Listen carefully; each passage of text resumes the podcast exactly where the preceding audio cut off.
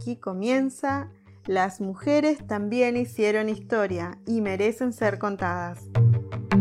Bienvenidos y bienvenidas a un apasionante recorrido de la historia latinoamericana. Episodio 1. Juana Zurduy. Muchos actores sociales participaron de la lucha por la independencia de nuestro país. Hoy tratamos de ponerle voz y cuerpo a esas mujeres luchadoras que por eso del destino alguien se olvidó de plasmarlos en nuestros libros de historia. ¿Solo los patriotas lucharon por la revolución? ¿Qué sabemos de Juana Zurduy?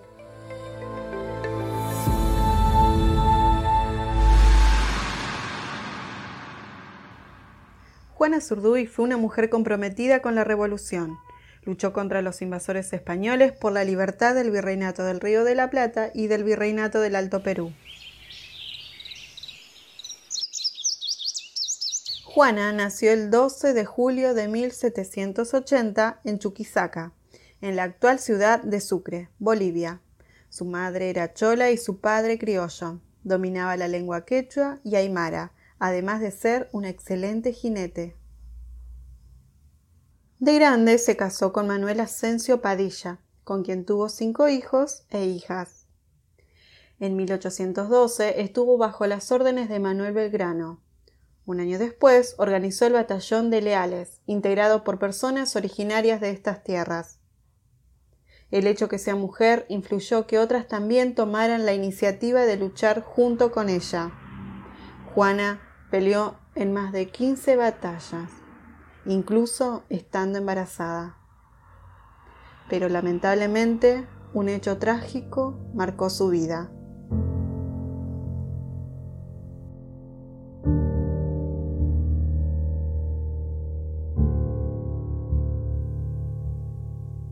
Su compañero de vida fue asesinado en una batalla. Aunque fue difícil reponerse, Juana nunca se rindió con valentía y coraje, continuó luchando por la libertad y la justicia. Obtuvo grandes triunfos, muchas personas la seguían. Sin embargo, muchos libros de historia no la nombraron.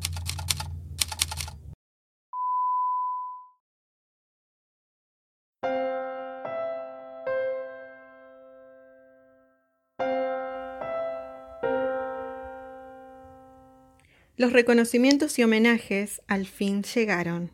Entre el 2009 y el 2015 fue ascendida mariscal del Ejército de Bolivia y generala del Ejército argentino, uno de los más altos grados militares de los países latinoamericanos.